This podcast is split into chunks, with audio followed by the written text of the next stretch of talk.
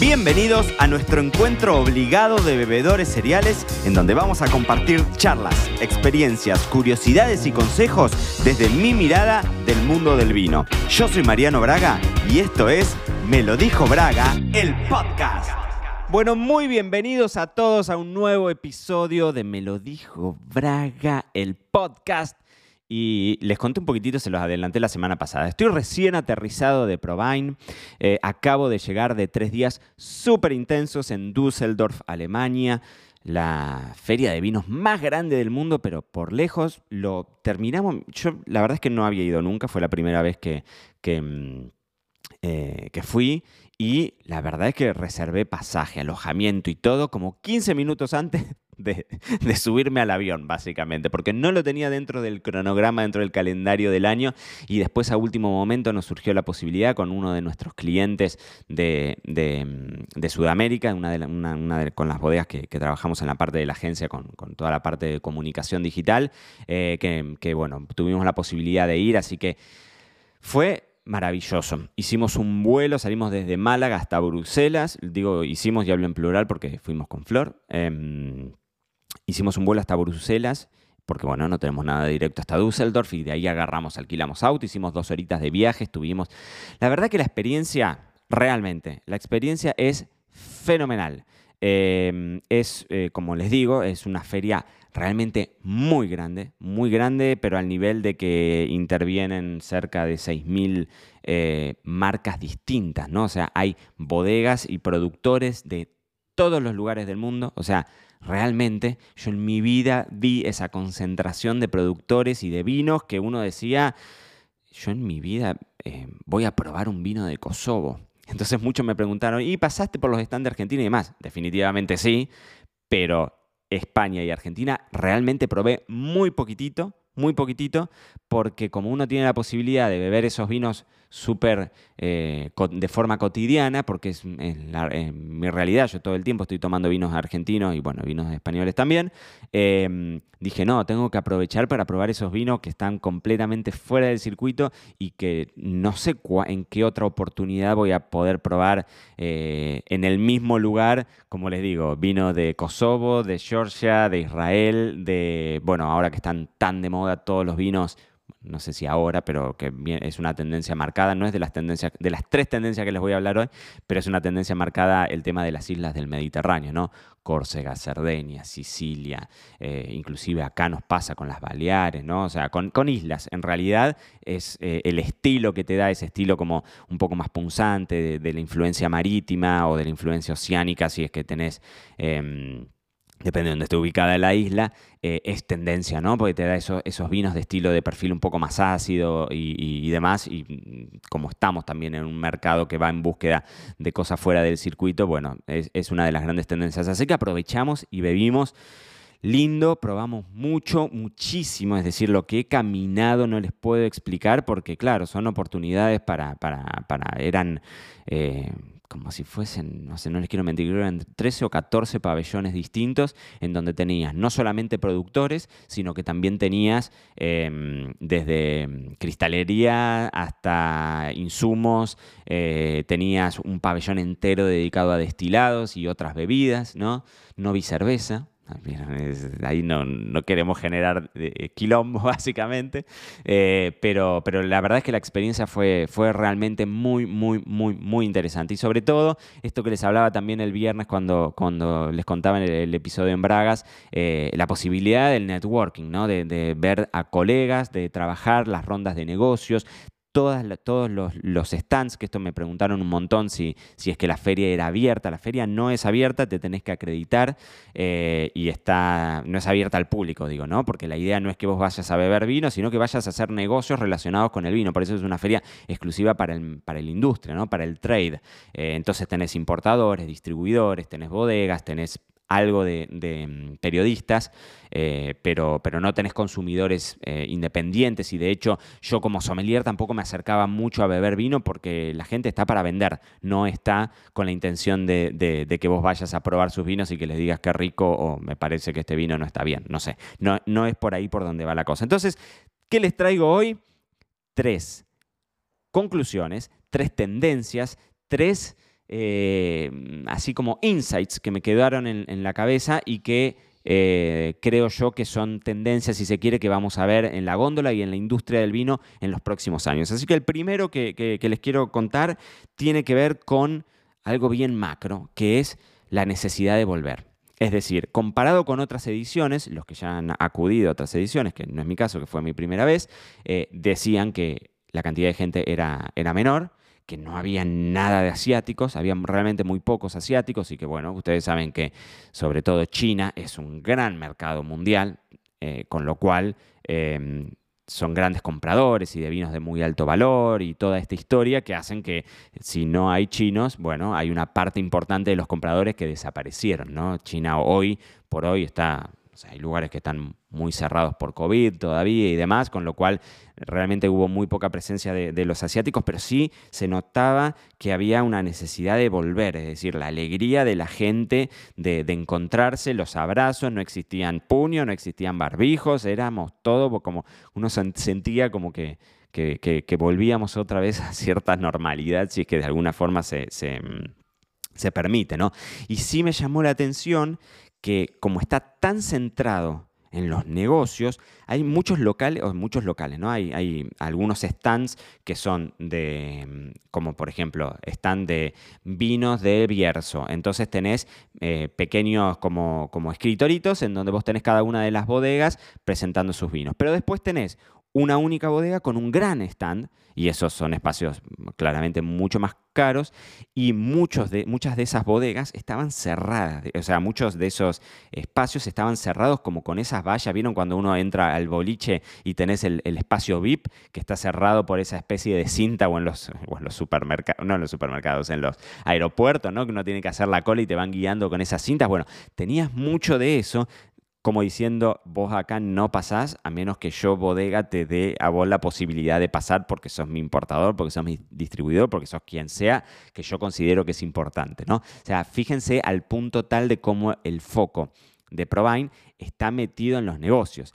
Y lo charlábamos, si no escucharon el episodio del, lunes pasado, eh, hablando con Susana, con Susana Balbo, eh, que hablábamos también de esto, ¿no? De cómo las bodegas a nivel mundial necesitan salir ya a comunicar los vinos, porque los vinos se venden, como decía Susana, no se venden a través de un catálogo, se venden probando. Entonces hay una necesidad de la industria de enfrentarse al cliente, ¿no? de volver a la presencialidad en estos eventos, en estas ferias, en, estos, en estas plataformas, si se quieren, estos escenarios que te dan una, mm, digamos, te dan una internacionalidad o te dan una, una exposición mundial. ¿no? La segunda de las tendencias, y esto sí que tiene que ver con el estilo del vino, tiene que ver con el asunto de la barrica. Ustedes saben de la madera, ¿no? Del uso de la madera en el vino. Ustedes saben que el mundo del vino es muy susceptible a todos estos cambios, ¿no? O sea, cuando yo arranqué en el mundo del vino, eh, se hablaba mucho de la parquerización y de los vinos de Michel Roland súper intensos con la madera y demás, y después se fue a otro lugar completamente... Eh, completamente anti-madera y volvemos a los huevos de cemento o volvemos a las grandes piletas de concreto o volvemos a eh, las tinajas y cada vez más, y esto sí es tendencia y me cansé de probar, grandes vinos y vinos no tanto, con mucho uso de madera. Vuelve la madera definitivamente, esa es una de las grandes tendencias. Vuelve la madera enfocada y de calidad. Es decir, enfocada y de calidad. Que, les digo que sigue siendo como mal visto y les diría que cada vez más esto de el maquillaje, si se quiere, ¿no? Y el uso de las alternativas y del uso del acerrín solamente por, por darle la nota de chocolate, de vainilla, de coco, de dulce de leche, dulzona que te da la madera. Bueno, eso está cada vez más en desuso y sí se les da mucha importancia al uso de la barrica y hay mucho trabajo con los, em, con los, con los bosques, con las madereras, con las empresas que se dedican, o no, con las tonelerías que se dedican a fabricar esos toneles, y entonces vos vas a buscar específicamente esa barrica. Hay un, hay un, hay un video, una charla muy interesante que compartimos con, con Andrés Vignoni, mi amigo, con quien hicimos desde los polos, em, que hicimos para la Asociación Argentina de Sommelier del año pasado, en donde hablábamos de la barrica bien enfocada, ¿no? Y que cómo este detallecito de buscar de dónde viene el árbol, si estaba en el centro del bosque o de qué bosque venía, cómo te, cambia un perfil. Parece una pavada lo que les estoy diciendo, pero hilar así de fino en los grandes vinos del mundo realmente es, esa sumatoria de detalles es lo que termina siendo que vos pruebes un vino que te rompa el bocho, ¿no? Entonces, es tendencia definitiva la madera nueva enfocada. De hecho, eh, me acuerdo una de las charlas que tuvimos con Felipe Müller, que es el enólogo de Tabalí, una de las grandes bodegas de Chile. estuvimos probando ahí algunos vinos con, Felipe y él nos contaba que le metía la barrica buena y nueva al vino barato y a los vinos top, vinos de tres cifras en dólares, Em, a los vinos top le usaba la barrica buena, pero que ya tenía uno o dos usos con el vino más económico de la casa, ¿no? Y esas son tendencias que antes no existían. O sea, yo compraba una barrica nueva, se le iba a meter al primer vino, eh, al vino más caro y lo iba a hacer valer. Bueno, fíjense cómo, esa tendencia también va cambiando y así como les cuento el ejemplo de, Felipe de Tabalí, eh, la realidad es que, que, lo vi mucho, lo vemos mucho. O sea, hay una gran vuelta de la barrica nueva, y enfocada en determinados estilos de vino. Y la tercera de las tendencias que les quiero dejar es, así como les decía que estaban tan de moda o tan en tendencia los vinos de islas, Europa del Este está que explota. Está que explota. Anduvimos con Juan P. Michelini probando eh, algunos vinos eh, de Georgia con Juanpi y con Santi Deicas, que también tenemos una entrevista acá en el podcast hablando de los vinos uruguayos con Santi. Eh, y estuvimos con ellos probando los vinos de Georgia, ¿no? Algunos vinos naranja, estos amber wines. Es, es, tendencia. Toda la, toda la feria lo que se rumoreaba, lo que se comentaba era, anda a Europa del Este, anda a probar esos estilos de vino antiguos, de vinos blancos elaborados con sus pieles, o sea, estos vinos que buscan vinos naranja básicamente, con esa maceración, mucho uso de las tinajas de barro, de las ánforas, ¿no? de esto que, que, uno lo veía como tendencia, que se ve como tendencia, que es una constante en, en, las cartas de vino de los grandes eh, restaurantes del mundo. ¿no? De hecho, dentro de Provine había un pabellón específico de vinos naturales, vinos orgánicos, biodinámicos y demás, pero eh, a nivel estilo lo, dejamos por ahí, pero por el otro lado, a nivel productor, hay una suerte de renacimiento de estas regiones que realmente son muy, muy, muy antiguas, porque toda la, toda la historia del vino viene de ahí. Viene de Georgia, viene de Armenia, viene de Siria, del Líbano, de Turquía, de Israel, de Jordania, de todas esas zonas que, que mm, eh, que, bueno, que son, ¿no? O sea, parte de Europa, parte de Asia, ¿no? Muchas de las, de las ex de la ex zona, digamos, de la República de la Unión Soviética, ¿no? Eh, el Cáucaso, Mar Negro, toda, toda esa zona tiene, un, digamos, hoy una difusión tan interesante, tan interesante, al punto tal de que nos decían, por ejemplo, en Georgia, es, acá no hay problema de venta. Es decir, nadie se calienta, con perdón de la expresión, pero ningún bodeguero se calienta en hacer un gran desarrollo comercial, de marketing, de difusión, de comunicación, porque el vino se vende solo nos tocan la puerta para venir a buscarnos esos vinos, que son vinos, de, probamos de todo, ¿eh? probamos algunos vinos espectaculares y probamos otros vinos que mm, más o menos, ¿no? Eh, como en todo, porque de eso se trata la, la, industria del vino. Pero definitivamente si hay una tendencia que está bien sólida, es Europa del Este, es ese estilo de vino como que vuelve a las raíces y que se confirma esta tendencia eh, bastante marcada y que se ha venido viendo en los últimos años de, ir por esas zonas bien fuera del circuito. En definitiva, Provine fue una experiencia fenomenal, realmente. Realmente fue mi, primera experiencia, pero no, no les quepa duda que en, marzo, porque lo, hacen siempre en marzo. Este año lo hicieron en mayo, no, sé, no les sabría decir por qué. Creo que fines de marzo del 2023 se vuelve a hacer eh, Provine. Sin dudas voy a estar ahí porque son experiencias para, repetir.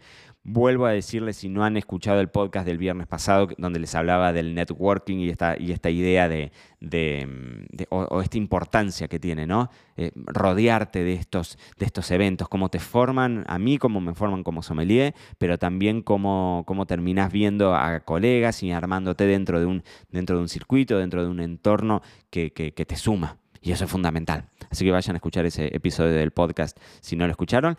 Y si ya lo han escuchado, nos encontramos el próximo miércoles en otro episodio de Me lo dijo Braga, el podcast. Esto fue todo por hoy. No te olvides suscribirte para no perderte nada y que sigamos construyendo juntos la mayor comunidad de bebedores cereales de habla hispana. Acá te espero en un próximo episodio.